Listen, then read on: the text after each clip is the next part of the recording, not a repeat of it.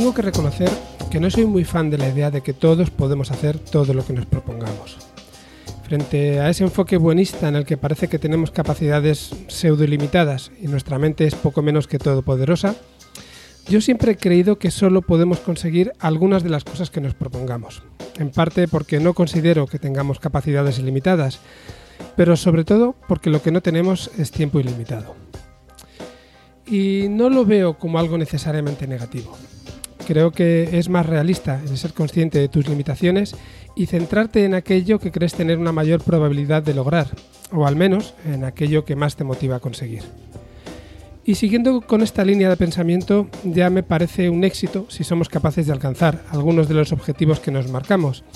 Porque para hacerlo generalmente tenemos que trabajar mucho, poner mucho foco en ellos y también tener un poquito de suerte. Pero de la misma manera que considero que es positivo conocer las limitaciones de cada uno, también creo que es positivo ser conscientes de que esas limitaciones no siempre son reales. A veces vienen marcadas por los demás y otras veces, y, creo que más de las que deberíamos, son autoimpuestas. Y aquí es donde muchas veces aparecen nuestras barreras mentales.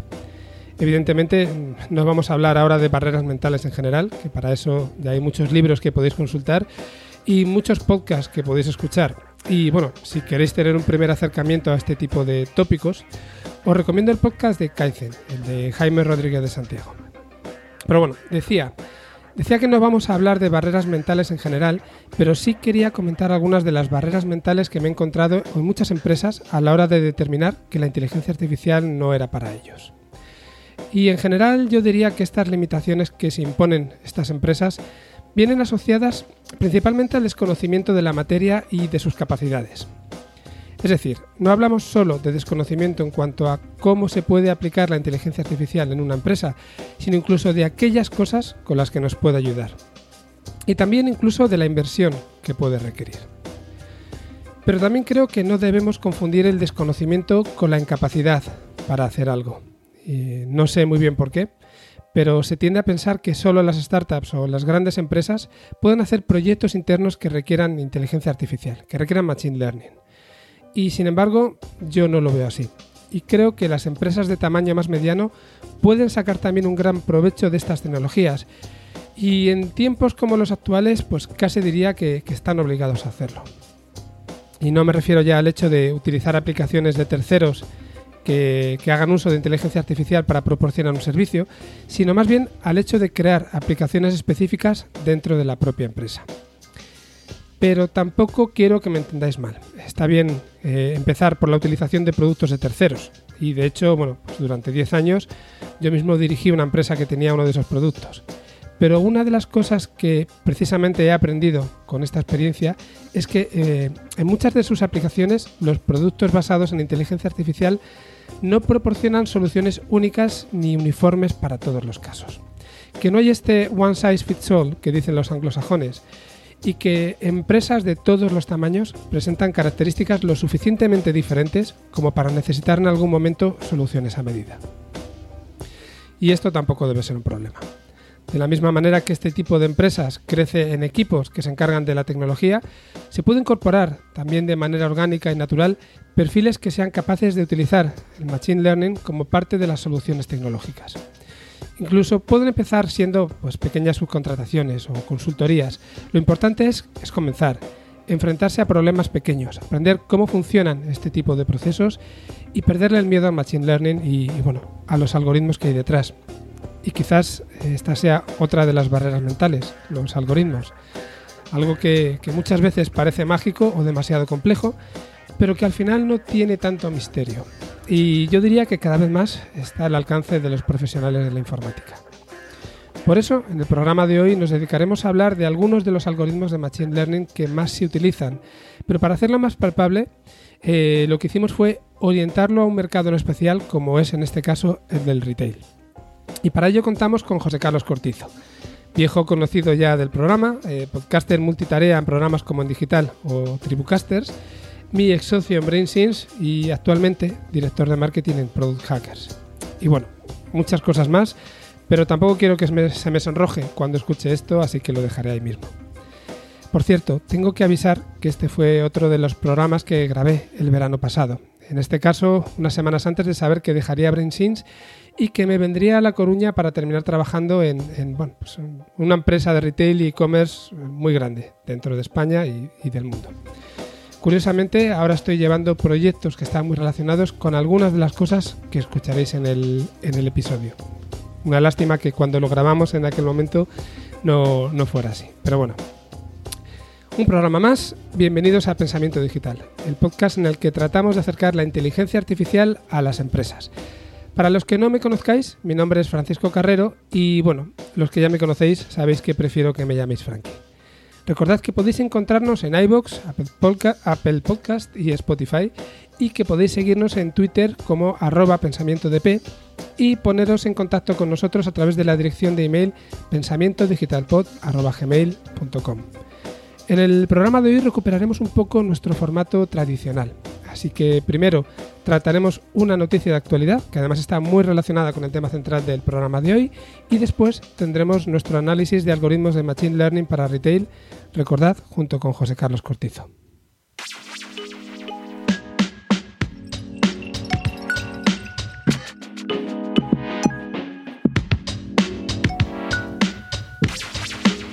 Hace escasos días Facebook lanzaba su Facebook Shops, una herramienta para potenciar la venta online dentro de su plataforma. O bueno, casi más que de plataforma deberíamos decir plataformas, porque permite crear tiendas dentro de Facebook, pero también en Instagram, y también quieren que en breve pues permita vender a través de WhatsApp, de Messenger y de Instagram Direct. Este lanzamiento podría llegar a ser algo muy grande porque, bueno, más, más allá de la presencia en sus webs, han llegado a acuerdos con plataformas de e-commerce como Shopify, BigCommerce o, WooCommerce. De manera que, bueno, se pueda facilitar que los clientes de, estas tres puedan vender directamente en Facebook. Eh, esto es importante porque, bueno, para que nos hagamos una idea de la magnitud del movimiento, entre las tres tienen casi el 50% del total de tiendas online que hay en el mundo. Casi nada. ¿No? Bueno, pues eh, aunque hoy estemos centrándonos en, retail, y, aunque esta noticia claramente esté relacionada con, retail, lo que nos ocupa realmente es la inteligencia artificial. Así que, bueno, pues la pregunta es ¿por qué hablamos de, esta noticia?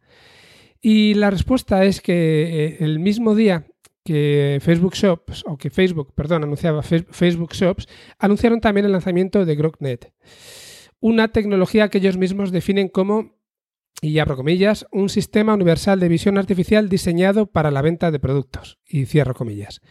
Según dicen, se trata de bueno, pues un sistema que es capaz de identificar atributos de los productos, además con un nivel de detalle muy alto, en millones de fotos, es decir, de productos que estén en millones de fotos, y asociarlos también a diferentes tipos de categorías. Incluso, según dicen ellos mismos, es capaz de identificar productos que estén parcialmente ocultos eh, debajo de otros productos dentro de la foto. Por ejemplo, pongo un ejemplo muy, muy básico que sería ser capaces de identificar una camiseta y qué camiseta es debajo de una chaqueta. Camiseta, el, modelo, el color, bueno, habría que ver exactamente qué es lo que son capaces de identificar. Y más allá de integrarlo con su Facebook Shops, también lo están integrando dentro de la propia red social, en este caso para etiquetar las fotos y permitir que se puedan comprar los productos eh, directamente sobre ellas. O sea, hacer un clic sobre un producto que esté dentro de una foto y que eso te pueda abrir una ventana donde puedas eh, realizar una compra. Desde el punto de vista del Machine Learning, esto pues es, un, es un desafío importante, porque aunque la tarea de reconocer productos de una única categoría pues podríamos decir que es relativamente sencilla, ¿vale? Esto podría ser discutible, pero bueno, vamos a dejarlo así.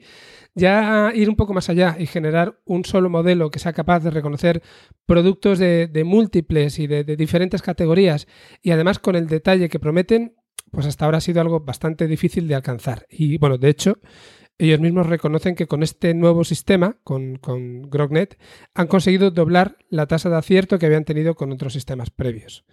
Bueno, doblar cuando no tienes la referencia a lo mejor eh, no, es algo demasiado concreto, pero nos vamos a creer que, los resultados puedan ser muy buenos.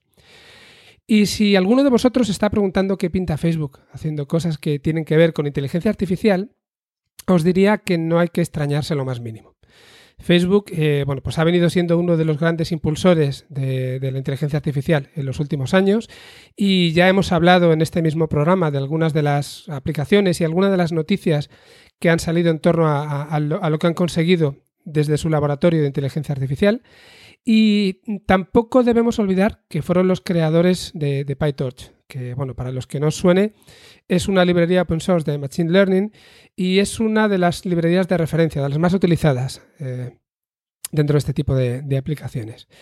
Pero además, en los últimos años han ido adquiriendo startups basadas en inteligencia artificial que, bueno, que parecen alinearse con los movimientos que están realizando ahora. O sea, no, parece algo salido de, la nada. Así que bueno, habrá que esperar hasta ver qué es lo que hay de cierto en todo lo que decía Facebook, que son capaces de hacer con su GrokNet. Y bueno, pues también si al final se lanzarán en algún momento a, a liberar igualmente esta tecnología. Bueno, pues aquí terminamos con esta noticia y vamos a dar paso directamente al, programa que grabamos con José Carlos Cortizo. Recordad, hablamos de Machine Learning, le dedicamos un buen tiempo al Deep Learning y sobre todo centrado en, el retail. Hasta ahora.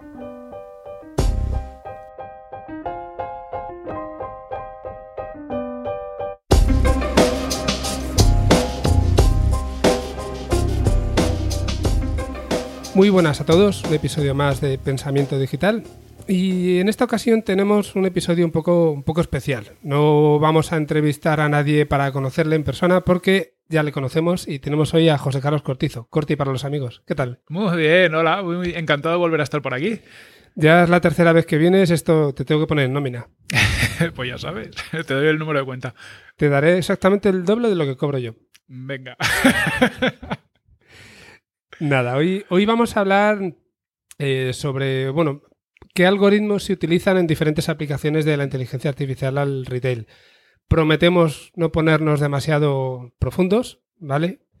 Pero, pero sí que vamos a intentar que tengáis una, pequeña idea de cuáles suelen ser las maneras en las que se afrontan los diferentes problemas que se pueden solucionar en, todo lo que tiene que ver con retail, tanto online como, como offline, a través de, la inteligencia artificial. Y hablaremos bastante, bueno, vamos a hablar de muchos algoritmos porque aquí hemos hablado muchas veces que la estrella ahora mismo es Deep Learning. Hablaremos de Deep Learning, pero vamos a hablar de otros muchos algoritmos, ¿verdad? La verdad que sí. Hoy hablamos de muchas cosas, desde algoritmos que suenan sencillos pero que luego tienen mucha chicha y que tienen una aplicación más directa o más clara en algunas situaciones o casos donde tampoco hace falta no liemos a meter redes neuronales, por ejemplo. Así que nada, yo creo que hoy vamos a hablar de muchas cosas. Seguramente la gente que venga del mundo de redes neuronales, deep learning y demás, mm, les abramos un poco a la mente a que hay algo más allá de, esa tendencia, aunque sea lo, lo que más está moviendo ahora. Y además creo que la temática de hoy, que es retail, aporta mucho porque en retail prácticamente todo lo que se hace en retail tiene aplicaciones en inteligencia artificial y es algo seguramente uno de los sectores donde toda esta ola va a tener más impacto para automatizar la cantidad de tareas y de cosas que hay en este mundo. Justo, es, verdad que en general mm, todo lo que tiene que ver con marketing y en los últimos años en la aplicación al retail que han invertido mucho, incluso han comprado empresas en mm. muchos casos y, también en el, en el, online, está tirando muchísimo de, las aplicaciones de inteligencia artificial y luego pasarlo a otros, a otros escenarios es bastante directo. Además lo iremos comentando también durante, durante el programa. Justamente, va a ser, va a ser divertido. Vale, pues, pues vamos empezando mm, para que lo tengáis claro y en este caso estoy hablando al, público, eh, a los oyentes. Eh, lo vamos a hacer bastante informal, no va a tener el formato que suelen tener las entrevistas y vamos a ir tocando diferentes aplicaciones, diferentes temas, un poco casi como nos vengan gana, ¿verdad?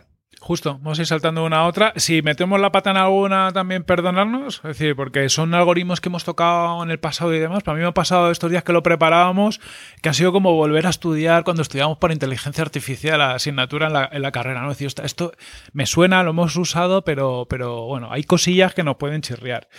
Pero de todas formas, lo importante es lo que decíamos. Vamos a intentar explicar las aplicaciones al retail y un poco por qué cada algoritmo es más o menos interesante. Yo creo que eso sí que puede dar idea a otros de, entender en qué situaciones es mejor utilizar determinados algoritmos.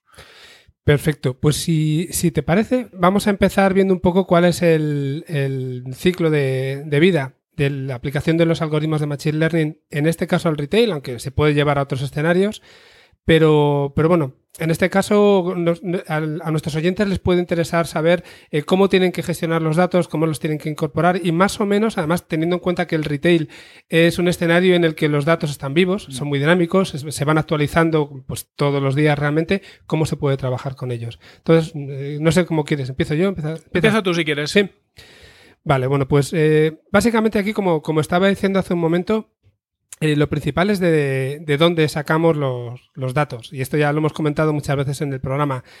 Los datos a veces pueden venir de, cuando estamos hablando de retail, pueden venir directamente de las compras, pueden venir de, bueno, pues de, de mm, por decirlo así, aparatos o dispositivos que tengamos en nuestras tiendas y que sean capaces de ver que una persona está comprando algo en una bandeja o que lo está metiendo en un carrito, o, o incluso si estamos hablando de, de de la venta online, pues del cuál es el comportamiento del usuario, cómo mueve el ratón, cómo mueve la página, en qué se fija, dónde hace clic. O sea, hay, un hay muchísima información que está, eh, está un poco em, pues eh, separada, ¿no? Está muy, está distribuida, eh, además no está, no tiene un formato común, por decirlo así, y toda esa información de alguna manera la tenemos que preparar, la tenemos que incorporar a, nuestro sistema para entrenar el modelo y poder sacar información. La información será pues la aplicación, las aplicaciones que, que veremos después.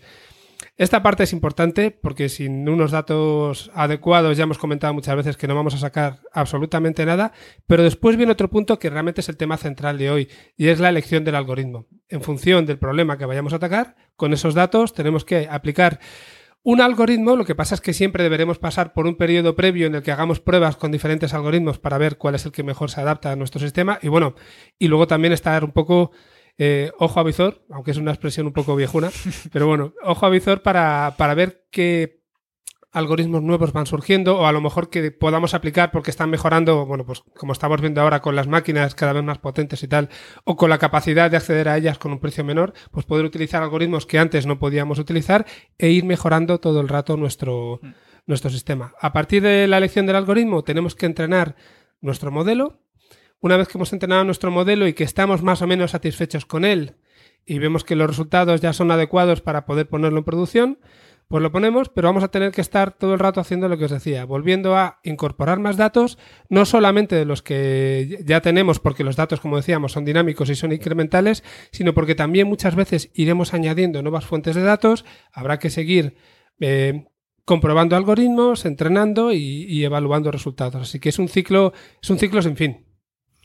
Justamente, eh, quería apuntar algunas cosillas importantes, pues sobre todo la gente que no conozca, por ejemplo, el mundo del retail. Eh, una de las cosas que pasa es que para muchos retailers el 90 o 95% de sus ventas y de la actividad ocurre en el mundo físico y solo en sus portales e-commerce puede ocurrir el 5, 10, 15%. Esto va cambiando con el tiempo, pero al igual que en otros casos de aplicación tenemos muchísimos datos porque es toda actividad de usuarios online, que es todo mucho más traceable y demás, en el offline ocurre pues lo que has dicho tú, ¿no? Que tenemos que al final utilizar mejor dispositivos en tienda física para contar cabezas o para ver dónde se para la gente y tiene mayor atención. Tenemos que intentar simular recoger datos como estuviéramos en el online, pero en el mundo físico, lo cual complica un poquito la situación. De ahí por eso cuando vamos a muchas tiendas eh, hay como mucho interés en que tengamos el programa de fidelización de, Mango de quien sea. Es una excusa para empezar a recoger datos, tener un identificador, único como si fuera una cookie que es el, tu número de tarjeta ir traqueando ahí las ventas para al menos el grueso de las ventas poderlo traquear. Lo cuento porque la gente que no esté en retail seguramente eh, es muy fácil pensar en, la parte del e-commerce. Y en el e-commerce más o menos, pues lo que hacemos a lo mejor desde Brainsys es, es, relativamente fácil. Traqueas todo porque tienes toda esa información, pero el contexto de muchos retailers es muy, muy complicado. Por señalar, si queréis, la, complejidad de todo lo que está diciendo Corti, otras aplicaciones que vienen rápidamente a la cabeza serían aplicaciones que tienen que ver con la gestión de, inventario, predicción de estocajes, eh, precios dinámicos, eh, análisis del fraude o detección de fraude a partir del análisis del comportamiento de, los usuarios.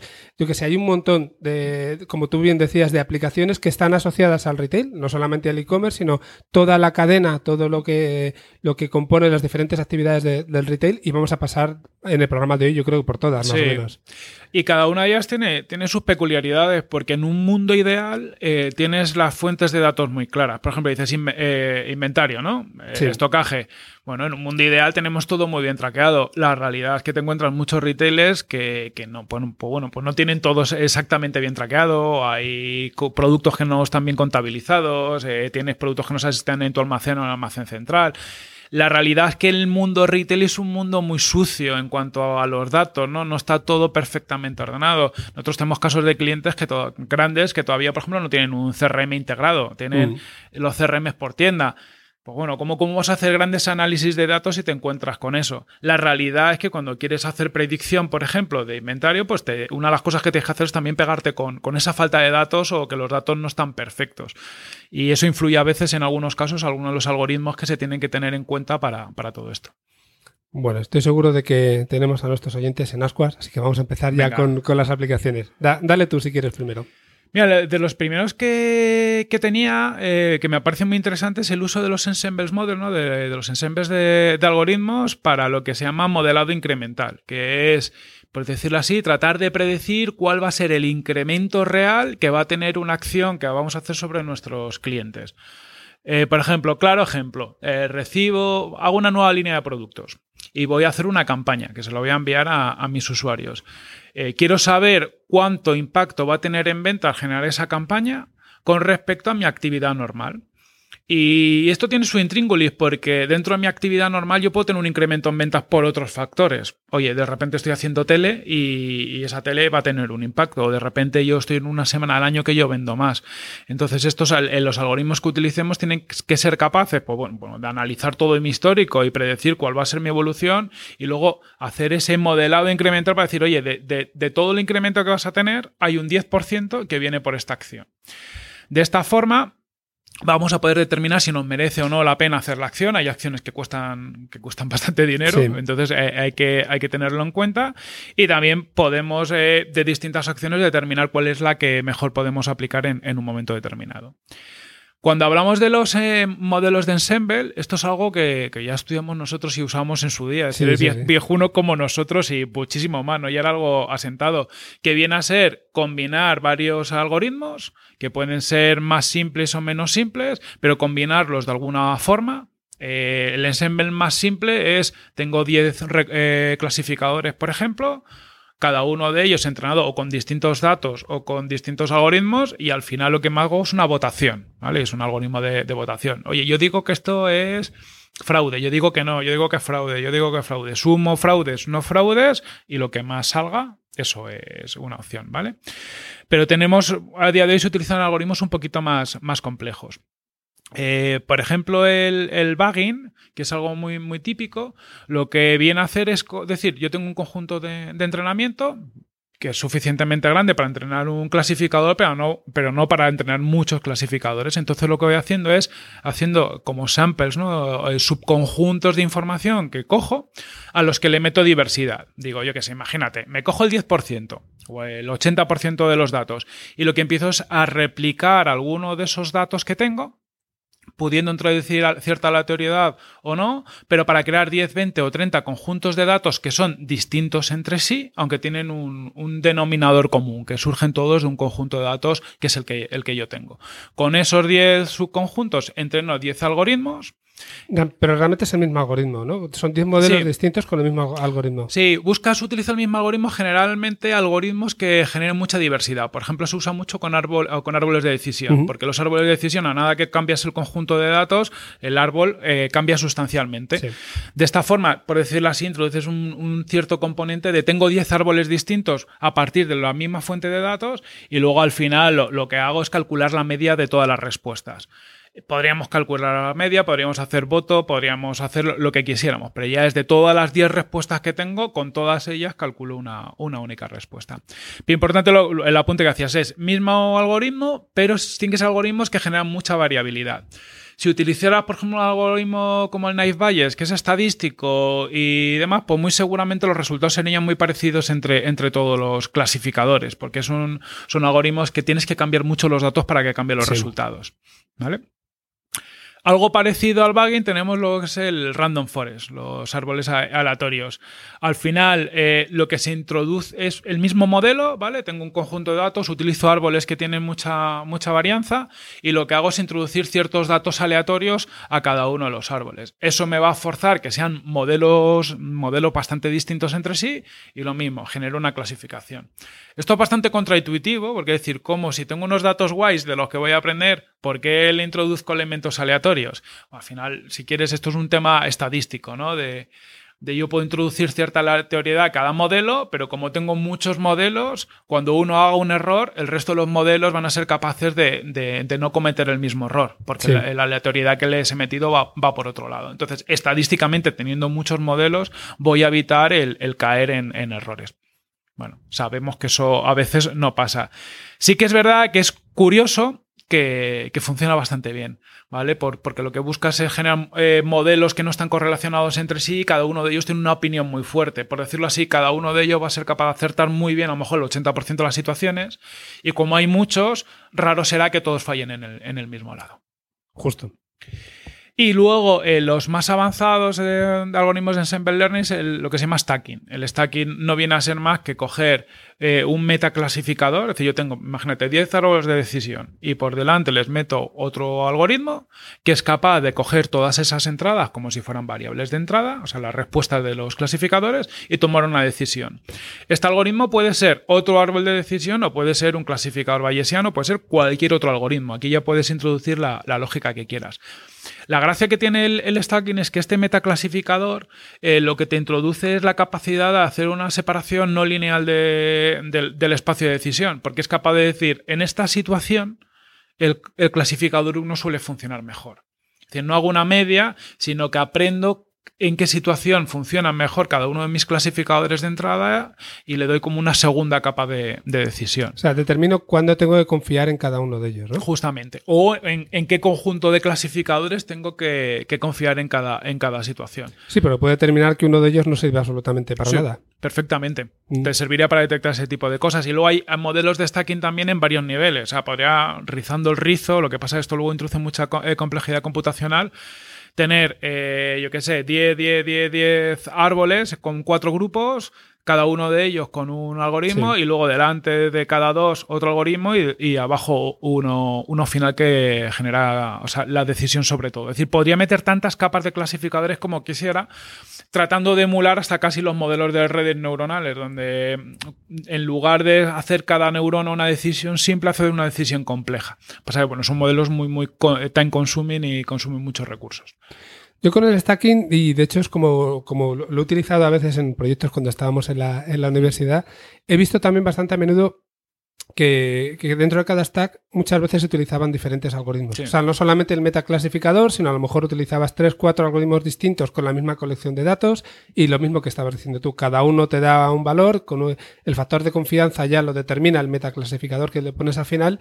Y bueno, o sea, viene a ser lo mismo, pero en este caso eh, podemos utilizar algoritmos heterogéneos, no, siempre el mismo. Justamente, porque al igual que el Wagen y el Random Forest, luego lo que haces son medias de, por ejemplo, de las clasificaciones. Si eso te interesa que sea el mismo, el mismo tipo de algoritmo, porque la respuesta que te da viene a significar lo mismo. Es decir, si hacer la media entre un árbol de clasifica, eh, un árbol de decisión y un algoritmo estadístico es muy complicado, porque cada uno de ellos te da una respuesta que quiere decir algo. Eh, entonces es mucho mejor utilizar el mismo tipo de, algoritmo. En el caso del stacking, como la, salida del algoritmo va a ir a un clasificador, ese clasificador, o sea, a otro algoritmo, ese algoritmo va a aprender cómo tiene que interpretar cada una de las señales de entrada. Entonces te permite justo lo que has dicho, generar mucha más diversidad utilizando algoritmos que pueden funcionar muy bien en situaciones especiales.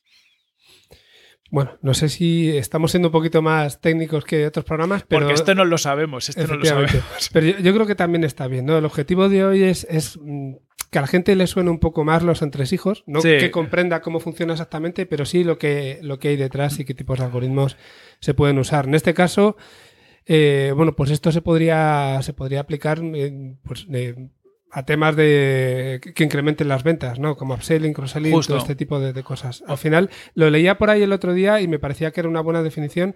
Lo que estamos buscando es qué le podemos ofrecer al cliente que le anime a hacer una compra o a comprar algo más o, a no perderle como cliente, todo este tipo de, aplicaciones. Justo, todo lo que tiene que ver con acciones de marketing de producto hacia cliente tiene mucho sentido y también eh, la gracia es aplicarlo en situaciones donde las variables de entrada, que suele ser el comportamiento del usuario, no están 100% correlacionadas con la salida.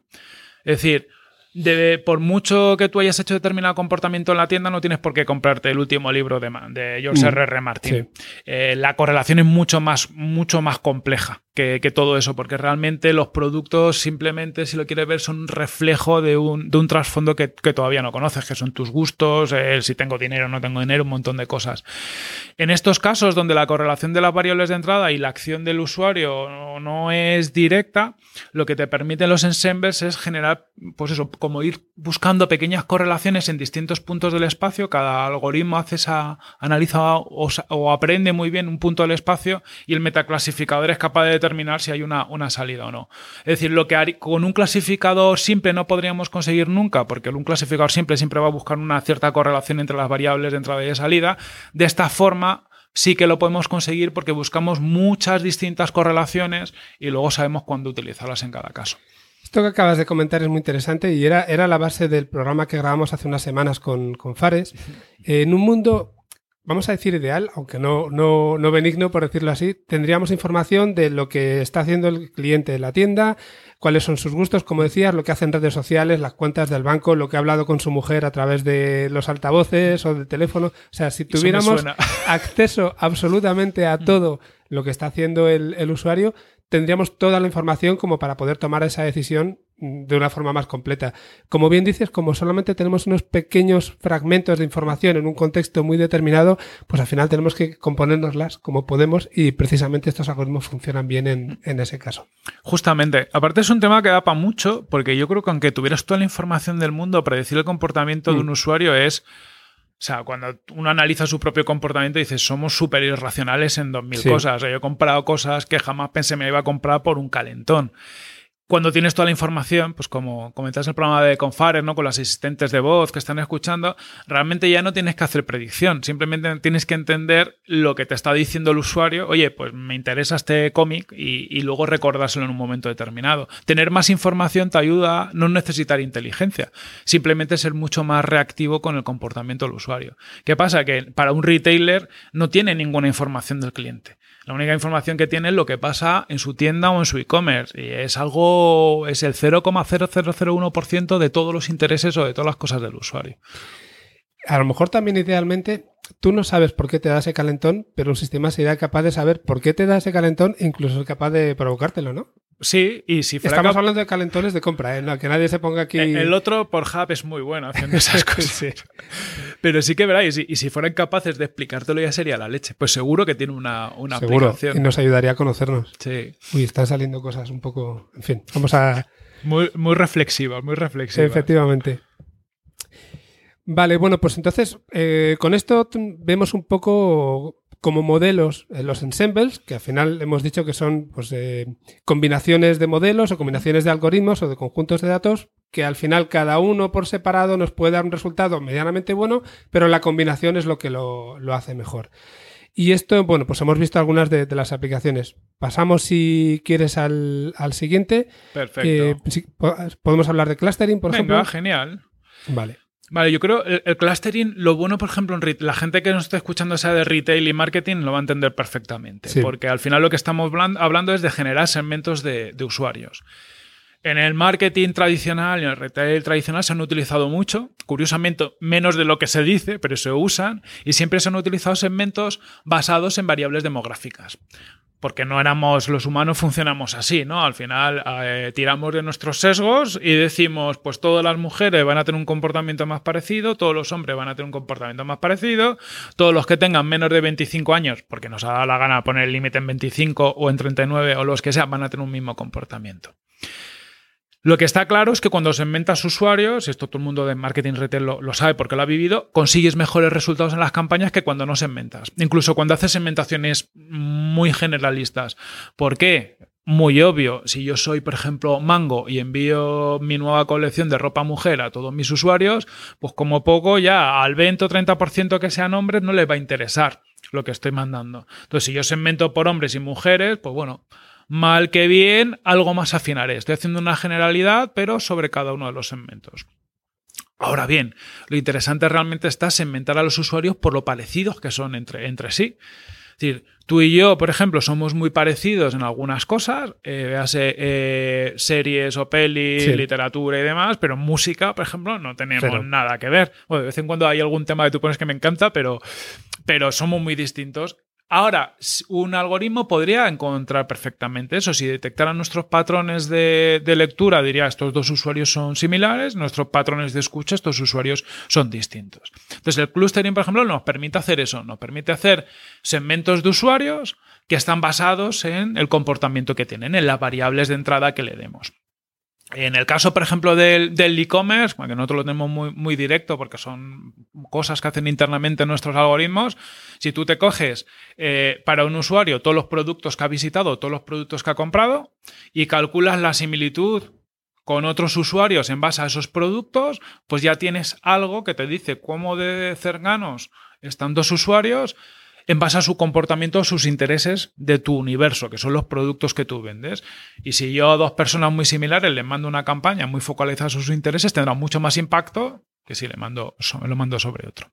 Entonces aquí tiene mucho sentido todo lo que es eh, los algoritmos de clustering.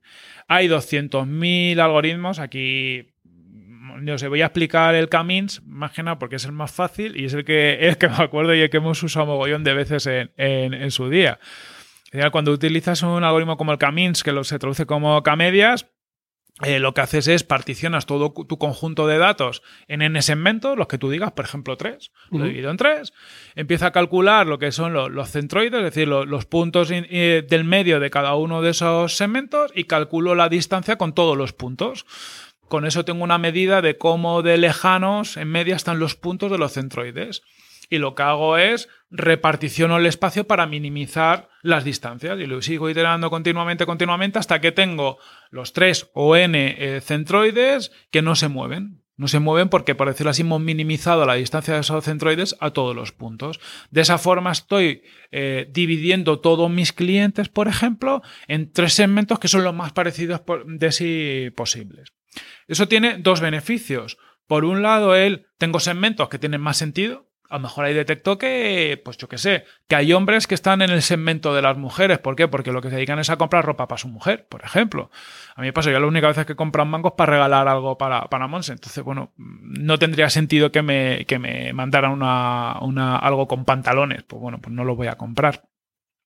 Pero además, también analizando esos segmentos podemos sacar muchísima más información pues por ejemplo, productos que, tiene, que influyen mucho en que los usuarios vayan a un segmento u otro, por lo tanto marcan mucho, o categorías que nos, bueno, que pueden eh, tener que ver con cada uno de esos eh, segmentos y a lo mejor puedo sacar ideas de que hay una subcategoría que le puedo sacar una categoría principal porque es la que marca todo un segmento. Es decir, el análisis de los, de los clústeres, además de permitirme hacer acciones de marketing sobre ellos, me permite tomar decisión sobre productos, categorías o cosas intrínsecas que pasan por detrás que de normal no me doy cuenta, pero tienen mucho impacto sobre el comportamiento de los usuarios. Sí, por ejemplo, incluso se pueden correlacionar, no sé, con datos demográficos y darte cuenta de que en no sé qué región, no sé qué provincia, la gente compra más ese producto, entonces a lo mejor tú puedes hacer algo ahí, ¿no? Eh, eh, realmente es infinito, casi. Hay que, hay que darle otro nivel más, que es lo que, lo que estás comentando. Justo, lo que has dicho tú, te, da pie a empezar a investigar.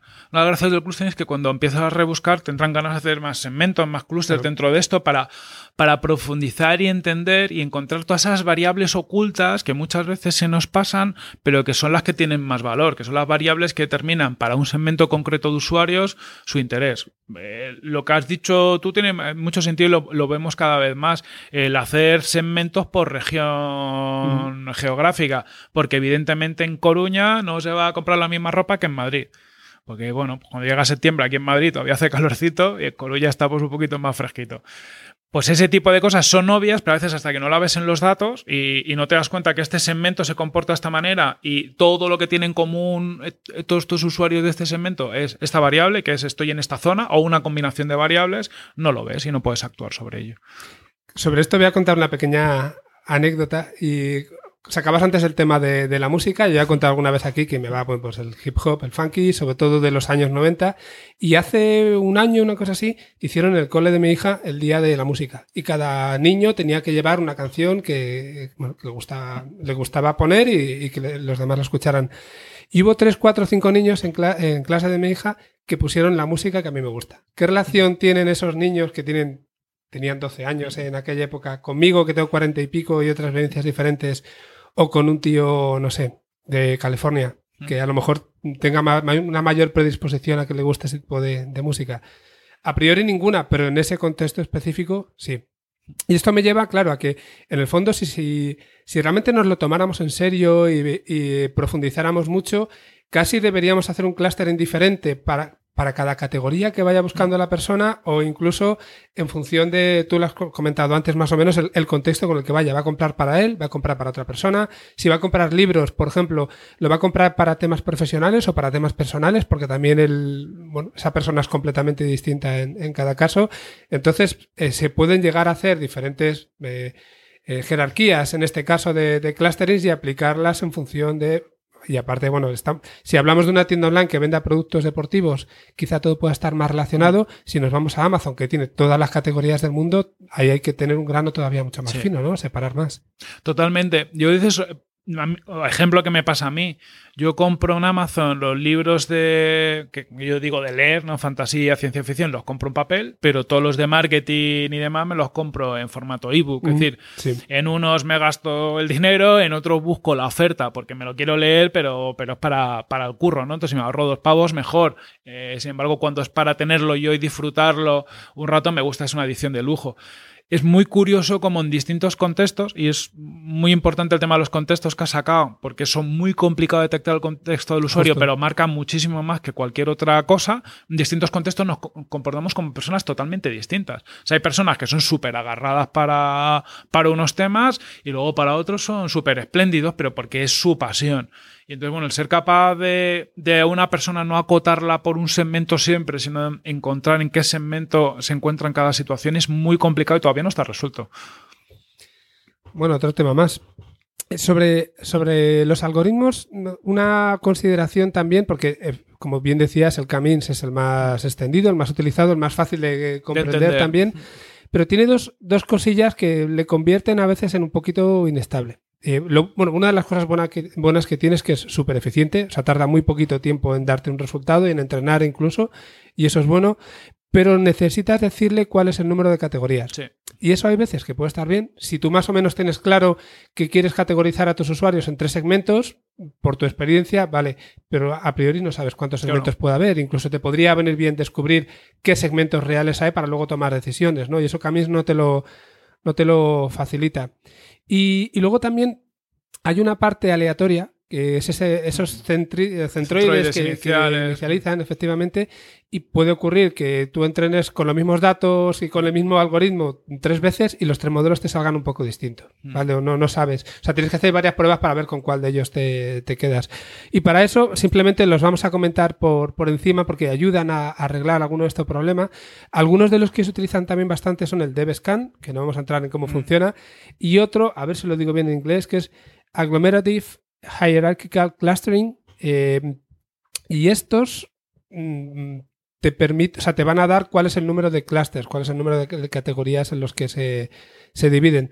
Como contrapartida, bueno, la eficiencia no es tan, no es tan buena. Son más lentos en entrenar, más lentos en, en, dar resultados, pero bueno, nos eliminan esa parte de aleatoriedad que decíamos y también nos permiten, para los casos en los que lo necesitamos, darnos eh, el, el, número de clusters que son adecuados. Sí, no, totalmente de acuerdo. Y también eh, creo, si no recuerdo mal, eh, por ejemplo, el Camin se, se autoexplica bastante bien, pero hay otros algoritmos de clustering que son mucho mejores, pero no son, no son tan explicativos, ¿no? No eres capaz muchas veces de el modelo que generan por debajo es un poquito más complejo. Sí, además el, el Camin en el fondo lo que te está haciendo es devolverte círculos, mm. donde los datos que están en un círculo son los que pertenecen al, al clúster. Eso es fácil de ver, como bien dices, pero el resultado a veces puede dejar un poco que desear. Sí. Algunos de estos otros algoritmos que comentábamos hace un momento te permiten compartimentar los datos con otras formas, ¿no? Mm. Con, en otro tipo de, bueno, de poliedro, si lo quieres ver así. sí, gestiona la dimensionalidad de otra forma. A veces cruzan variables para generar nuevas dimensiones. No, no, quería tampoco complicarlo mucho, ¿no? Pero al final lo que, lo que importa es, no son círculos realmente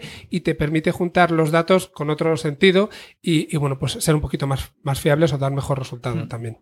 Aparte esto, dentro de lo que cabe, es bastante interesante y bastante importante para la gente a lo mejor que no conozca otros algoritmos, el tema de, cómo se separa el espacio. Cuando hablamos de, de círculos y líneas, lo que estamos haciendo es separar espacios lineales, donde hay dos zonas muy, muy determinadas y para eso eh, no sirve cualquier espacio. Ahora, cuando tienes que separar zonas complejas, que no es un círculo, sino que tienes una superficie imaginada pues, con, con cosas para adentro y para afuera, como si fuera una costa, eh, ahí ya necesitamos muchas veces jugar con la dimensionalidad, reducir o aumentar variables para poder hacer esa separación que no es tan, es tan directa. Entonces, algoritmos más simples lo que hacen es nos separan la dimensionalidad de las variables en rectas o círculos, simplificándolo mucho, y los algoritmos más complejos sí que son capaces de hacer ajustes más finos de curvas que separan mejor los espacios en la contra, por lo general, se explican peor porque muchas veces juntan variables y, eso ya empieza a ser complicado de entender o reducen variables y es complicado de entender y, eh, son mucho menos eficientes en tiempo.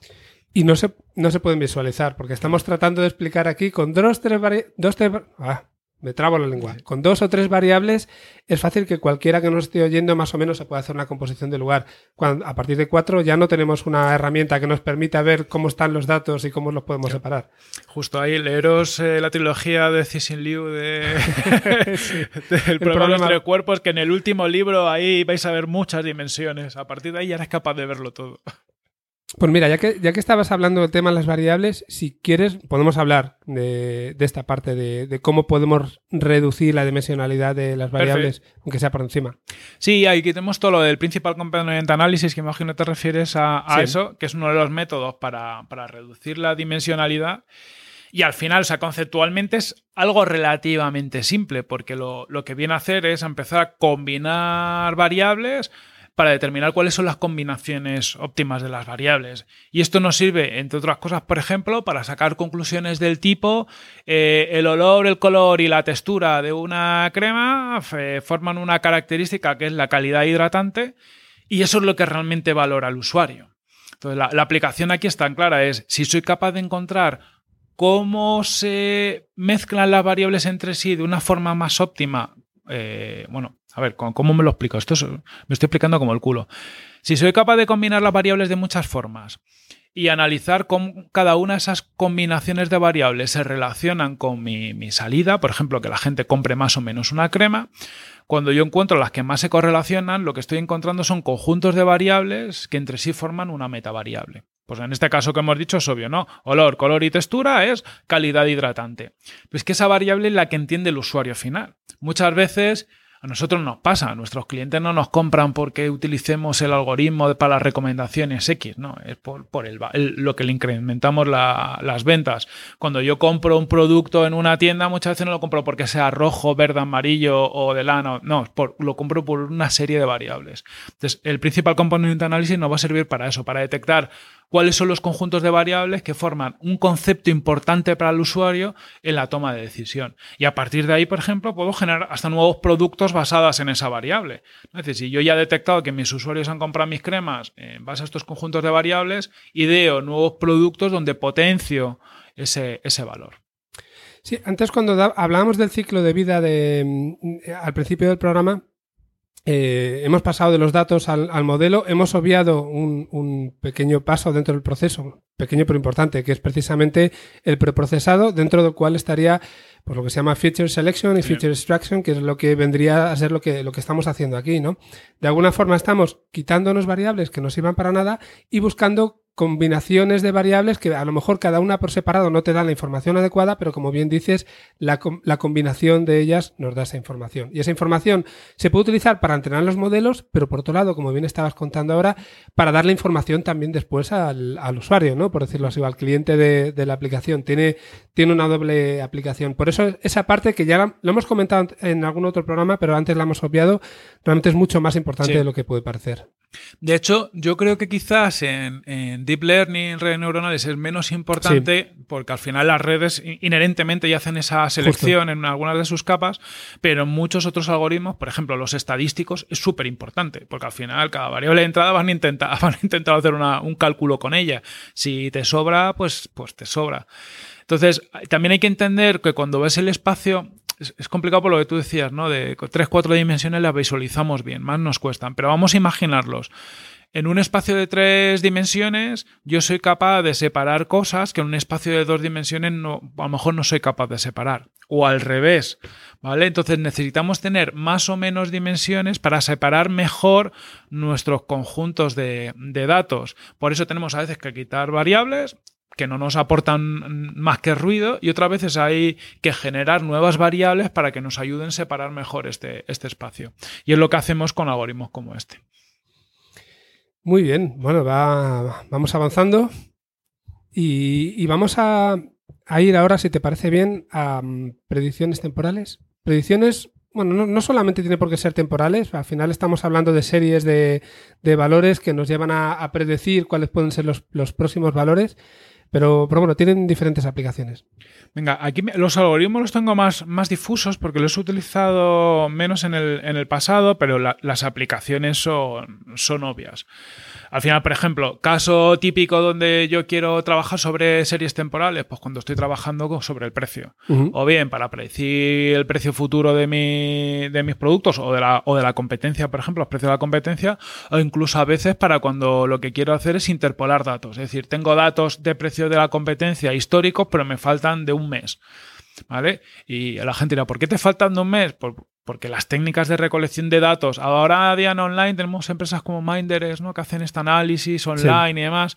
Pero en tienda física, básicamente es mandas a un tío y va con la libretita al Carrefour, al, campo y no sé dónde y apunta los precios. Y a veces, pues, ese tío no ha ido o ha pasado cosas, ¿no? Estas cosas pasan. Entonces, siempre que queremos, por ejemplo, trabajar con precios, eh, los precios son cada vez más dinámicos, evolucionan mucho a lo largo del tiempo, entonces tenemos que hacer análisis que tengan en cuenta series temporales.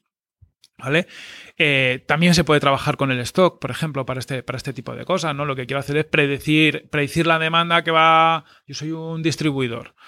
Entonces lo que quiero hacer es predecir la demanda de cada uno de, la gente, de los que me compran, ¿no? Que son tiendas. Pues bueno, pues puedo trabajar con series temporales porque estos algoritmos son capaces de detectar patrones en el tiempo. Es decir, oye, pues viene agosto y en agosto tengo menos demanda. O viene navidades, tengo más demanda. O, en concreto soy capaz de determinar que esta tienda cada vez me compra menos y entonces prediciendo sé que no me va a comprar a partir de ese momento. Efectivamente, luego incluso a nivel un poco más individual, pues te puede llevar a saber eh, el momento en el que un usuario va a comprar de mm. verdad. No, ya lo que va a comprar, sino si va a terminar comprando o, no, o si le o qué cantidades, o qué, sí, qué cantidad de, eh, va a comprar de cada uno de los productos en un momento determinado. O sea, hay, hay múltiples aplicaciones y, y, en el fondo, bueno, pues en el caso del retail es que prácticamente en cualquiera de las acciones en las que pensemos esto tiene sentido, por lo que decíamos antes, la variabilidad y la dinamicidad de, los datos. Y, además teniendo en cuenta que hay componentes exógenos como la misma estacionalidad. Hmm. Que tú estabas comentando que nos, cambia estacionalidad, las modas, que no contamos con ellas y de repente se presentan, y detectar esa información lo antes posible a través de, este tipo de, de series también nos puede ayudar no solamente a presentarle al usuario eh, mejores productos, sino a tomar decisiones de negocio, como que es un poco lo que, lo que venimos haciendo hasta ahora, es justo ver cómo puede impactar en el cliente, pero cómo puede impactar también en tu negocio. Y eso también te ayuda a saber si necesitas comprar más, menos, acelerar un pedido, ese tipo de, cosas. Sí, de hecho, justo esta parte de compras para muchos negocios online eh, es, que la crítica, ¿no? O sea, nos focalizamos siempre en la parte de vender, ¿no? Que es la más marketingiana, pero en las compras es donde está realmente ese parte del bacalao, porque como compres mal, te acabas teniendo un stock que no eres capaz de sacártelo de, encima. Eh, y si eres capaz de comprar muy bien, hay mogollón de negocios que, realmente lo, que han funcionado es soy capaz de comprar el producto adecuado en el momento adecuado al mejor precio y sé que le voy a dar salida. Ahí es donde sacas todo, todo el margen. En un mundo donde además luego todo se vende por Amazon y todo es replicable, lo único que te va a diferenciar de otros vendedores es tu capacidad de compra. Justo. Ahí está. Hay que hay que intentar que los, los estocajes sean lo más mm, vamos justitos, a decir, justitos, ajustados. efectivamente, posibles. Claro, lo, lo que buscas eso es quitártelos lo más rápido posible, volver a porque cada tanda que tú compres es, eh, es el posible beneficio que vas a tener en ese periodo de tiempo. Si consigues tener el mismo beneficio en menos tiempo, muchísimo mejor. Además, sabes que las modas pasan, justo estamos hablando de modas. Cuanto más tenga un producto en stock, es más probable que se pasen las modas. Y a día de hoy esto pasa súper rápido. Yo estoy viendo, por ejemplo, últimamente la, la- cómo la tendencia de todo lo, lo ecológico y demás lleva a que salgan nuevos productos, como pajitas que son metálicas, por ejemplo, para evitar las pajitas de, de plástico, cepillos de dientes que ya no son de plástico, que son de bambú. Pues, pues esto hace un año no se vendía, ahora se vende. Si eres capaz de predecir que va a pasar esto, es la leche. Totalmente. Ahora, ah, te he ido marcando yo un poco las- los pasos. Si quieres decidir tú ahora por dónde quieres que tiremos. Mira, tenía que apuntar para el siguiente el, el- uno que no conocía, un algoritmo que no conocía, pero me ha parecido muy interesante porque tiene mucho que ver con uno que hemos utilizado mogollón. Es el Prod2Vec. Sí. Que bueno, más que un algoritmo es un. Pues lo mismo, es un- sí, es un algoritmo, pero no es un algoritmo tanto de aprendizaje como sino de transformación un poco del, del espacio de, de entrada. Puebla ser un poco preprocesado también, de alguna manera. Justamente. Y tiene mucho, mucho sentido en, en el mundo del retail. Empezamos por la base del Word2Vec. Al final es un algoritmo que lo que me coge es un, un montón de texto y me lo transforma en un vector. Algo que al final es analizable por, por un algoritmo. Esto lo usamos nosotros en su día cuando hacíamos temas de procesamiento del lenguaje natural y se ha utilizado un montón porque así puedes utilizar de repente todos los clasificadores de Machine Learning en, tareas, por ejemplo, de clasificación de texto, para detectar si un texto es spam o no es spam, o para detectar la temática del texto, o lo que sea. Eh, de una forma parecida, pues ha generado este algoritmo, el Prod2Vec, que al final lo que viene a hacer es transformar carritos de compra o con, que podría ser aplicable, por ejemplo, a, productos que ha visitado un, usuario, ¿no? Conjuntos de productos que por los que está interesado un usuario, transformarlos en un vector que sea más fácilmente analizable. Pero además, buscando que los productos que son similares los taguemos de la misma forma, ¿no? Es decir, vamos a suponer que es el mismo producto, eh, una camiseta básica blanca de la marca X que de la marca Y, porque esto a nivel de, de, compras es el mismo, el mismo comportamiento. Entonces, por un lado, como que nos agrupa los productos por similitud y por otro lado nos da una representación de los carritos o de los productos que están interesados los usuarios que es muy fácilmente analizable por, por un clasificador. ¿Esto para qué nos puede servir? Pues para detectar, por ejemplo, oportunidades de upselling o cross-selling muy, muy claras, pero no tanto a lo mejor a nivel de producto, pues a nivel de categoría de producto, conjunto de producto. Es decir, yo sé que si te estás comprando unos calzoncillos, no sé exactamente qué camiseta te vas a comprar, pero muy seguramente, por analizando todas las cestas de compra de todos los usuarios, yo detecto una necesidad de que te voy a tener que recomendar camisetas. Entonces, yo ya sé que su conjunto de productos te puede interesar y a la de ellos puedo analizar cuál, cuál, te, cuál te interesa más. Eh, en este sentido, decir también que, bueno, tanto Word2Vec como Pro2Vec suelen ser luego eh, la entrada de una red neuronal, ¿no? Mm. que es la que va a terminar también sacando la, bueno, el modelo de predicción Justo. que queremos sacar. Y luego hay otro tema también interesante que no sé si, si quedaba demasiado claro o no, que con el Word2Vec y, y, luego con el Pro2Vec también, una cosa importante es que sacamos un, un, lo diré, una representación en un vector, pero que, que nos da una idea del contexto de la palabra o del contexto del producto. Es decir, eso nos ayuda también a saber que esa palabra en este documento concreto tiene un determinado contexto y cómo a nivel semántico y sintáctico qué, qué, qué implicaciones tiene. Y en el caso del producto también, porque el producto tiene su contexto, se compra con otros productos Justo. y toda esa información la enriquece, como bien estabas diciendo antes, y ayuda a que los resultados puedan, puedan ser mejores. Pero me parece es el tipo de aplicaciones que dices, estamos aplicándolo a un contexto como ha sido el caso de, la, de, los documentos generalmente y nos lo llevamos a algo que parece completamente distinto, pero en el fondo tiene todo el sentido sí. del mundo. A mí me ha sorprendido mucho, porque aparte el, la matización que has hecho ahora en el, en el, lenguaje tiene mucho sentido, que son los sinónimos y este tipo de cosas. Es decir, al final es una forma en el Word2Vec de representar concept, conceptos en base al entorno y cuando te lo llevas a productos de primera no te parece tan intuitivo porque entendemos que los productos son como más únicos que las palabras, pero es verdad que también son como conceptos, porque eh, lo que decíamos antes, ¿no? Dos camisetas que son distintas, conceptualmente pueden ser lo mismo, que es quiero un básico de color blanco o, necesito un cepillo de dientes. Bueno, conceptualmente me da igual que sea un Oral B que un no sé qué, es un cepillo de dientes de gama media o de gama alta o eléctrico o normal. Es una, casi representa una necesidad del usuario. Pero sí, es muy curioso cómo, cómo se ha transportado el algoritmo de un, de un, de un campo a otro y tiene un. como cobra, cobra sentido también en este caso.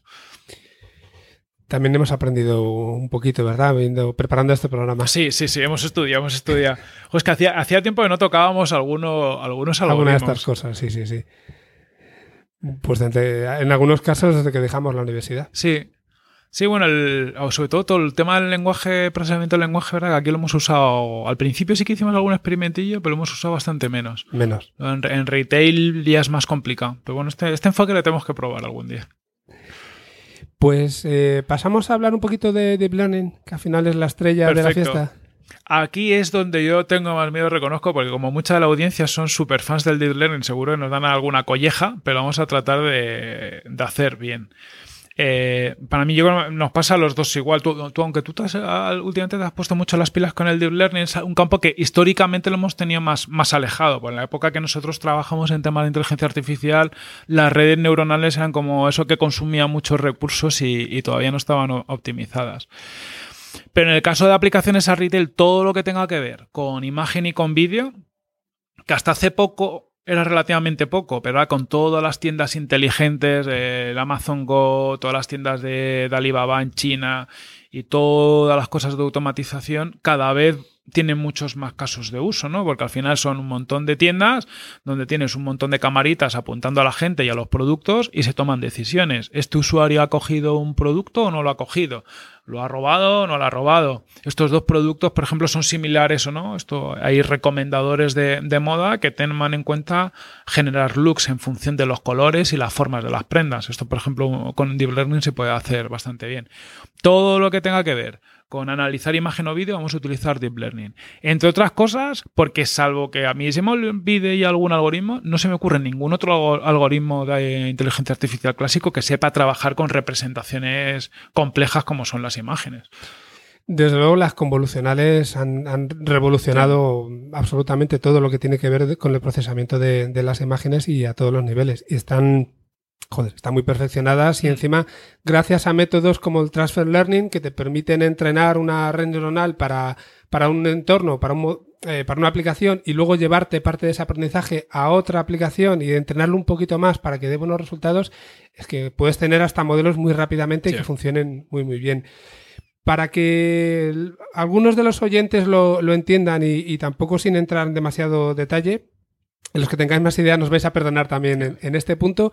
Una red neuronal convolucional, de alguna forma, lo que va haciendo es ir componiendo píxeles, formando objetos cada vez un poquito más complejos hasta que termina determinando cuál es el objeto que está dentro, incluso dónde está dentro de la imagen. Entonces, para reconocer una cara, una red neuronal convolucional primero identificaría los bordes, combinaría los bordes para ver por dónde está la nariz, los labios, los ojos, las orejas, todo este tipo de, de cosas.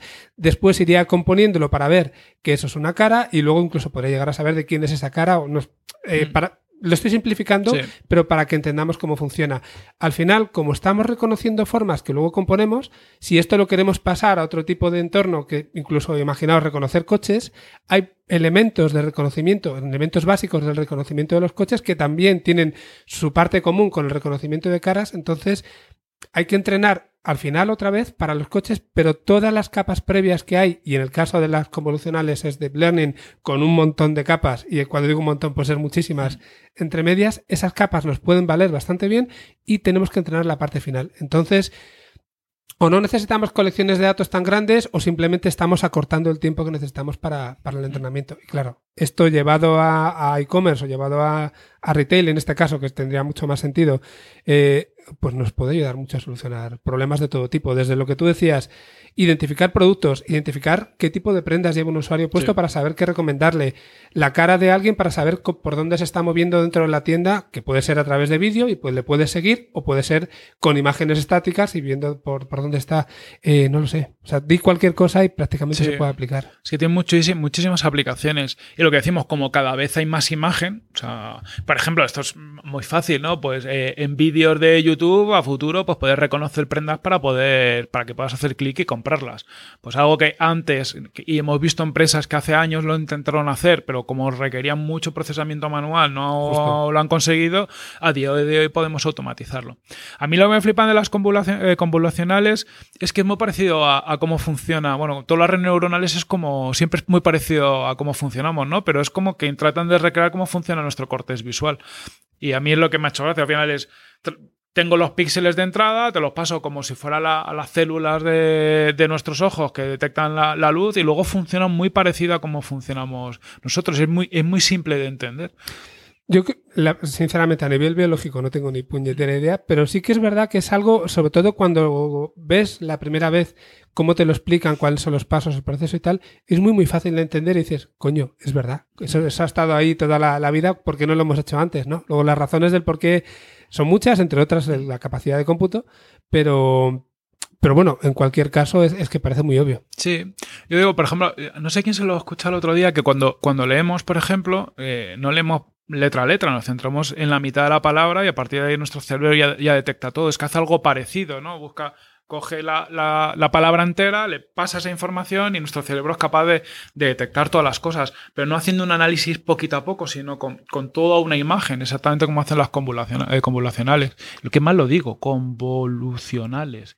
Y luego hemos hablado de imagen, es verdad que también has comentado de vídeo y tal, pero hay, hay convolucionales que son específicas para vídeo. Hmm. O sea, no, no, cogen como entrada imagen estática, sino eh, colecciones de imágenes, que en el fondo son secuencias de, imágenes que te llevan a tener un vídeo y también son capaces de utilizar toda esa información para entrenar el modelo y luego tomar la decisión que, que, tengan que tomar. Claro, ahí está, creo que es Billings, la empresa española. Sí, que creo que son eh, que están en, en, Barcelona y que está trabajando muchísimo en estos temas. A ver si algún día los puedes entrevistar porque, porque están haciendo eso, todo lo que es análisis de imágenes y, y de vídeos con inteligencia artificial para, para extraer información a partir de, de toda esta información. Eh, y muy interesante que se haga desde España, porque sí no es lo típico, ¿no? Como tenemos mucho complejo aquí en España de, que no somos capaces, pues todos están revolucionando todo, todo el campo desde aquí. Aquí somos tan capaces como en cualquier otro sitio. A tope. Eh, otra cosita, también otra, otra aplicación interesante que no, yo creo que no hemos comentado es el tema de clasificación de productos. Tú decías, hablabas antes de algunas mm, empresas españolas incluso que han ido saliendo en los últimos años y que eran capaces de, buscarte productos que eran análogos al que estabas viendo. A partir de una foto te recomendaban productos que eran similares. Se puede llegar a hacer clasificación de producto atendiendo con, con redes convolucionales, atendiendo también a diferentes aspectos. Por un lado la forma, por otro lado el color, por otro lado el tipo de material, eh, no sé, combinar todos estos aspectos para tener etiquetar si quieres los productos y luego poder utilizar esos etiquetados con otros algoritmos para hacer otro tipo de, de predicciones. Pero vamos, básicamente tú le das una colección de productos, él te determina eh, pues eso, tallas, tamaños, formas, si es de hombre o de mujer, cuál es el, material, un montón de, cosas, te saca todas esas, etiquetas y a partir de ahí puedes jugar con, ello. Yo sé que Google además ha lanzado, bueno, lanzó hace unos meses un servicio que te da esa información más o menos a partir de una imagen. Realmente no sé si lo hacen así o cómo, cómo lo hacen. No lo tengo muy, claro, supongo que serán enfoques parecidos. Sí que es verdad que últimamente yo creo que ya no, no hay tanto extracción de características, sino que ya directamente son las propias redes las que hacen toda la info, o sea que te hacen todo el proceso, porque sí que en su día los, los mayores acercamientos eran eso, saco características y luego utilizo otros clasificadores, otras cosas con esas características. Estaba rescatando eh, el, porque el otro ya lo vi por LinkedIn, Sirakova, que había hecho SotanShop en su día, ahora tiene otra, otra empresa que se llama Sazura, que están en, en San Francisco, que ella es española, y también están trabajando todo esto, lo llaman el Google de las imágenes. Interesante también es que me ha venido a la cabeza y yo lo dejo aquí para, para otro podcast. Podría molar que hablaras con, con, ella. Y sé que hay otros chicos en España, que ahora no me acuerdo el nombre, que hacen justamente lo que hacemos nosotros, recomendaciones de producto, pero 100% basado en análisis de imagen. Sí. A ver si me acuerdo luego y te lo digo. Y, y es que para los nombres soy malísimo, pero sí, sí, recuerdo la, la empresa también. Eh, bueno, pues sobre esta parte, en principio, poco más, ¿no? Yo más o menos bien, porque ya si nos metemos en más profundidad seguro nos dan collejas más que, más que de sobra. Pero vamos, básicamente eh, yo creo que eso, el, campo de lo que es imagen y vídeo a día de hoy es uno de los campos que más está creciendo y lo mismo, el que más aplicaciones tiene en retail. O sea que los próximos años veremos muchísimo más cosas que no se nos hubieran imaginado, vamos seguro. Pues pasamos, si quieres, a hablar del siguiente tema que teníamos más o menos previsto, era, bueno, pues la, el impacto que tiene el, el Internet of Things ¿no? en, en, retail y un poco los, los, algoritmos que puede lidiar con él. No sé si te atreves. Este lo tengo yo menos, menos cogido. Dale tú y yo, y yo relleno alguna, alguna cosita, si lo tienes claro. Vale, bueno, al final esto tiene que ver con cosas que ya hemos ido comentando durante el programa y es que gracias a, pues a todos los dispositivos que vienen con, con IoT, eh, estamos cada vez más capacitados para tener mucho más, más datos datos en tiempo real, datos que muchas veces están incompletos y, y bueno, que hay, que hay, que tratar con ellos. O sea, cada vez tenemos más información, pero volvemos a que es incompleta, mm. eh, a que es dinámica, está creciendo, está incrementándose y tenemos que ser capaces de, lidiar con ella. Mm. Entonces, algo que ha irrumpido también desde el punto de vista del deep learning y que parece que está dando bastante buenos resultados en este tipo de, situaciones es lo que se llama, eh, a ver, eh, LSTM, que es Long Short Term Memory, eh, algoritmos que son redes neuronales recurrentes, en el sentido en el que, bueno, cuando estamos hablando de recurrencia, estamos hablando de que Estamos Sus salidas van a la entrada, ¿no? Efectivamente, las salidas a la entrada y aquí en este algoritmo se complica todavía un poquito más. Tampoco vamos a entrar en, detalle, los que lo conozcan o los que tengan interés lo pueden mirar, pero se complica un poquito más. Estamos hablando de que utilizamos datos de diferentes momentos para eh, sacar información en el, momento actual y de alguna forma tenemos memoria, que es lo que esa M del, del LSTM, cosa que, no tenemos en, otros casos. Y, y, bueno, en los casos, por ejemplo, en lo que, los que los eh, sensores, imagínate dentro de una tienda, una, tienda física, están funcionando a ratos, a ratos sí, a ratos no, por diferentes razones, ¿no? Que haya un corte de luz o que deje de funcionar, se estropee, lo que sea, y nos va faltando información, pero tenemos que tomar decisiones en tiempo real con la información que tenemos en ese momento, pues podemos aprovechar información pasada, ¿no? Eh, mm. para poder tomar también esas decisiones. No van a ser tan buenas como si la tuviéramos, pero, pero son mejores que no tomar la decisión en, en algunos casos. Entonces, repito, en este tipo de, de, entornos en los que los dispositivos no son tan fiables y dependemos no solamente de ellos, sino incluso de las conexiones que tengan y que nos manden los datos, que los recibamos también en tiempo real, pues nos, nos ayudan a rellenar esos huecos que, que se nos pueden eh, se nos pueden plantear. Y luego también ocurre muchas veces que, que estos dispositivos no es, no es ya que estén en el mismo sitio físico, sino que a veces están desperdigados, incluso pueden estar por todo el mundo. Podemos tomar decisiones locales dentro de una tienda, pero igual queremos tomar decisiones globales para, para, una empresa que, bueno, que sea multinacional, que tenga tiendas en todo el mundo y a lo mejor queremos tomar decisiones más o menos en tiempo real con toda esa información que vienen de los dispositivos. Pues en ese caso, a lo mejor los dispositivos están funcionando correctamente en algunas zonas, pero no en otras. Pues por la misma razón, estamos trabajando con información incompleta, pero también somos capaces de, de rellenarla. Entonces, bueno, casi la principal aplicación viene, viene por ahí, pero como es algo que está eh, creciendo cada vez más, pues hay que tenerlo en cuenta.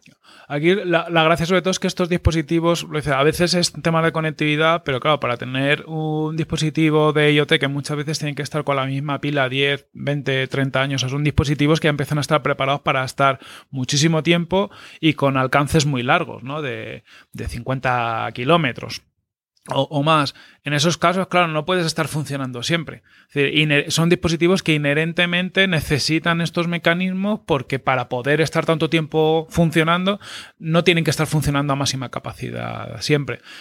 A lo mejor el, caso de uso de retail, a mí me, cuesta más ver, eh, explicar el porqué de esto, pero, por ejemplo, en agricultura es muy claro. Cuando yo mm. tengo dispositivos que están cubriendo no sé cuántas mil hectáreas de, trigo, por ejemplo, de tomates o de vid, y están analizando la condición de la tierra, del aire, de no sé qué, van haciendo aprendizajes, pero para estar 30 años metidos ahí en el, en el campo, pues no puedes estar cambiando la pila todos los días en extensiones de cientos de kilómetros. En esos casos necesitas totalmente tener esa memoria, ¿no? De, oye, ayer yo pasaba esto, mientras yo no analice otra vez el estado, yo supongo que está pasando, que está pasando lo mismo, por decirlo así. esto luego también está un poco relacionado, y no sé si lo tenías tú también apuntado o no, con eh, Transfer Learning y Federated Learning en, el retail. ¿no? ¿Tiene, ¿Tiene alguna conexión? Si quieres, pasamos ahí. Sigue tú y. Justamente, el, concepto de aprendizaje federado se lo introduce Google en 2017, aunque yo juraría ya en su día, nosotros habíamos visto cosas parecidas. Es decir, es algo que se ha estado jugando desde hace mucho tiempo. Pero pasa con todo. Ya sabes que al final son las mismas cosas con un poquito evolucionadas con distintos nombres y te venden que es una, algo nuevo. Y sobre todo, a lo mejor que hayan conseguido que funcione bien. Que al final lo que viene a ser, y, y, y contado tú el caso de uso antes, ¿no? De yo tengo un montón de sitios donde hago aprendizaje, por ejemplo, tiendas, y luego necesito ese, tener ese conocimiento global. Entonces, parte del aprendizaje se deriva a los puntos, a los nodos de destino, y, esto tiene mucho sentido, oye, pues aprendo por zonas, aprendo por no sé qué, pero luego hace falta que esa información se derive a los nodos centrales, uno, para que la acumule y saque un, realmente un, modelo de todo lo que está pasando en el mundo y que también lo redistribuya para, para otros lados. Esto tiene mucho sentido en un momento además donde la privacidad está cobrando toda esta importancia. Entonces, caso de uso, estoy con mi móvil, ¿no? Y, por ejemplo, esto pasa con el Google Fotos y todo eso. Que te empiezan a detectar, a ser capaces de, decir, eh, pues dentro de mis fotos, estas son las fotos donde está Frankie, por ejemplo. Y eso lo tiene, parte del aprendizaje lo tiene que llevar a, a, su central, pero hay otra parte que es una parte privada que no la va a tener que intercambiar. Entonces son modelos que nos permiten aprender en local todo lo que necesite lo tengo ahí y compartir con, un nodo central y desde ahí con otros nodos las partes del aprendizaje que, tengan que ser compartidos con, todos ellos. Cada vez veremos más, tanto Apple como Google se han puesto mucho las pilas con estas cosas, sobre todo con temas de privacidad. Todas sus aplicaciones que usan inteligencia artificial al final, hasta hace relativamente poco, estaban compartiendo datos de privacidad. Cada vez lo están haciendo menos. Apple, por ejemplo, sé que tiene un modelo donde eh, básicamente comparte solo un porcentaje de los, de los datos y el resto los, los toda la parte de datos eh, personales los, los, borra completamente y les es suficiente para generar modelos completos. Pero hay mucho que hacer a este, a este respecto. Me viene a la cabeza, hablamos hace unos meses, no sé si recuerdas, eh, sobre una, noticia en la que McDonald's había comprado una empresa de recomendación, de personalización, y la iba a empezar a aplicar a sus drive-thrus, a sus, ¿cómo se llaman? la compra desde el coche, ¿no? Por, Macauto. Macauto, efectivamente. Gracias. Y estaban también aplicando eso, esto de alguna manera, porque a lo que estaban haciendo era recomendar productos a los usuarios o a los clientes que iban a comprar desde el coche, en parte con información que era general y que iban captando de los diferentes Macautos, por decirlo así, la combinaban, entonces recomendaban productos más o menos de forma genérica, pero también luego a nivel local tenían en cuenta el, clima, tenían en cuenta si había eventos deportivos cercanos, todo este tipo de cosas para modificar un poco el algoritmo. Entonces estamos pasando, pues eso, lo que estabas diciendo ahora, no, o sea, es nuevo, eh, pero en el fondo se está empezando a utilizar. Sí, muy interesante ese caso de uso porque tiene toda la lógica del mundo. Es decir, puedo aprender, imagínate, saco una nueva hamburguesa, pues se va a vender más y eso lo, lo voy a acabar aprendiendo. Ahora bien, resulta que, pues yo qué sé, que en Texas hace un calor del 15 y mm, pues no me pido este plato porque es que es demasiado caliente. Entonces es eh, mucho interés en todo cómo se mezcla toda esta, toda esta información. Al igual que dices, oye, eh, sería muy fácil un algoritmo que aprenda mi matrícula y sepa lo que, lo que compro y que eso se lo pasa al resto de los nodos, pero estoy compartiendo información personal que el usuario no me está dando permiso para compartirla. Entonces no puedo aprender de esa forma, ni puedo compartir esa información. Te tendré que compartir otros datos que no sean personales. Bueno, pues si te parece, como para variar, tenemos mucho rollo. Eh, nos estamos empezando a pasar de lo que queríamos. Eh, hablamos un poquito de eh, aprendizaje por refuerzo y de la aplicación y cerramos y a lo mejor más adelante da para... Ya nos pasó la otra vez, que tenemos que rescatar, por cierto, y, nos da para, para avanzar un poquito más. Perfecto. Aprendizaje por refuerzo, este, este es fácil. tiene más complejidad ejecutado, pero conceptualmente es, bastante fácil. Final, aprendizaje por refuerzo es el, como le enseñamos a los perros, es que no, no, tiene más. Hacen algo bien y le damos una recompensa positiva, hacen algo mal y le damos una recompensa negativa. Eh, en su día había, y nosotros usamos muchos algoritmos de aprendizaje por refuerzo muy simplones, a día de hoy casi todos se utilizan con redes neuronales al, Mm, final. Donde al final lo que voy haciendo es reforzando a la red cada vez que, que acierta o, o- o no recompensándola cuando, cuando está fallando con, con algo. Eh, Aquí, aquí, si, me, si me permites, es importante también, ya lo hemos comentado otras veces, pero para que le- nuestros oyentes lo tengan claro, hay casos en los que tú tienes un conjunto de entrenamiento eh, y sabes para cada uno de los datos cuál es la, bueno, pues la categoría correcta, el valor correcto. O sea, tienes, eh, tienes predefinidas las etiquetas, por decirlo así, y casos en los que no. Simplemente sabes cuando haces algo si el resultado es bueno o no es bueno. El aprendizaje por refuerzo te permite precisamente eh, con esta visión poder entrenar un modelo. Tienes datos, no sabes lo buenos o malos que son. De hecho, los datos muchas veces se van generando en tiempo real y en base a la experiencia, como tú decías, con los perros o con los niños, siendo también un poco puede la analogía que quizás no es tan buena entre perros y niños, pero en el fondo el, el sistema es parecido. Vas consiguiendo que aprendan de, de esa experiencia. Ya te dejo, era para hacer el Justo. Y, y- y caso, por ejemplo, fácil de que sobre lo que tú estás comentando, eh, precios dinámicos. Ujú. O sea, eh, incluso aunque yo tenga un modelo pasado de precios dinámicos, los precios funcionan o no funcionan en función a variables exógenas. O sea, no solo es que este producto a, no- a 99 euros funciona. Funciona a 99 euros si no hay crisis o si estoy en momento de antes de Navidad o lo que sea. Cuando tenemos precios dinámicos, al final que lo que buscas es maximizar el precio al que puedes vender un producto, pero maximizando a la vez la conversión. Es decir, lo que estás buscando es en cada momento cuál es el precio máximo al que yo te puedo vender este Mac, por ejemplo, pero, pero vendiendo lo máximo posible. Ahí no tienes todos tus datos pasados. Te pueden ayudar un poco, pero no, no puedo entrenar el modelo, no te están dando toda la verdad, porque a lo mejor el momento ha cambiado. Es decir, ya no es Navidades, eh, estamos entrando en recesión y ya ese precio ya no va a maximizar la conversión. Entonces, todo lo que sea casi búsquedas, ir ajustando a cosas que van pasando fuera, el aprendizaje por refuerzo nos sirve, porque hacemos algo, de repente sube un poquito el precio, miro cómo afecta la conversión, si la conversión, eh, eh, conversión se mantiene o sube, refuerzo positivo y puedo seguir jugando. Que no, pues tendré que, actuar de otra forma.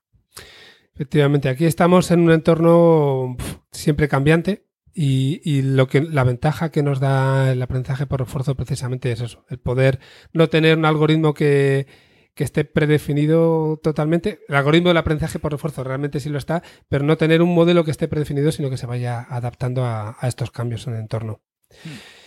Bueno, pues entonces, tal y como comentábamos, yo creo que lo vamos a, a dejar por hoy, porque además son muchos conceptos para Sí. que se lo haya escuchado. Hemos tardado un poquito más de tiempo, son muchos conceptos y, y bueno, pues la gente hace poco también que ha vuelto a- al trabajo y, y tiene que adaptarse todavía a las circunstancias. Yo lo que diría a todos los que hayáis escuchado, si os ha gustado en particular alguna cosita o echáis de menos algo, dejadlo en los comentarios de, de iVoox o de la plataforma que estéis escuchando y generemos un poquito de discusión ahí, que seguro que ha habido algo que no ha quedado claro o veis vosotros en vuestro día a día algún caso de uso que estéis usando y que nos podáis pues, iluminar a nosotros y también al resto de la audiencia.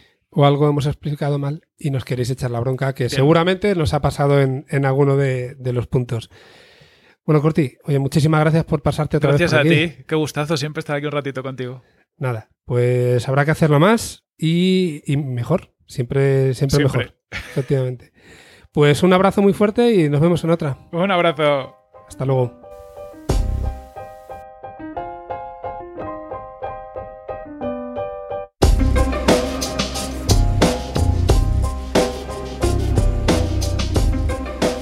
Bueno, pues hasta aquí este programa especial que ha girado en torno a, a la aplicación de Machine Learning y de Deep Learning al retail.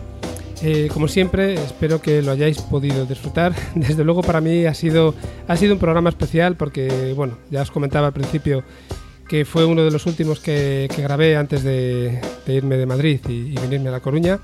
Y sobre todo, pues lo grabé con, con uno de, mis hermanos de sangre de, todos estos años. Algo que todavía sigue siendo así y le mando un abrazo muy fuerte desde aquí a, Corti.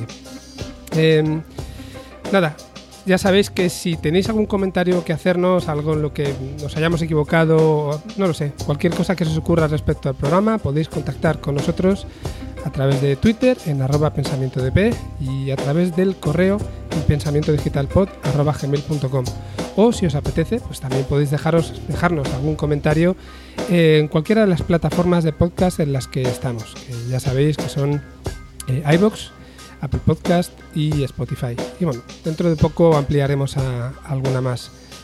Recordad que también os podéis suscribir y en ese caso pues eh, recibiréis notificación cada vez que saquemos uno de nuestros nuevos episodios y, bueno, pues estaréis más al día con todo esto. Eh, nada más por mi parte, simplemente daros las gracias otra vez por estar ahí, por este buen recibimiento que nos dais cada programa y un abrazo muy fuerte. Hasta luego.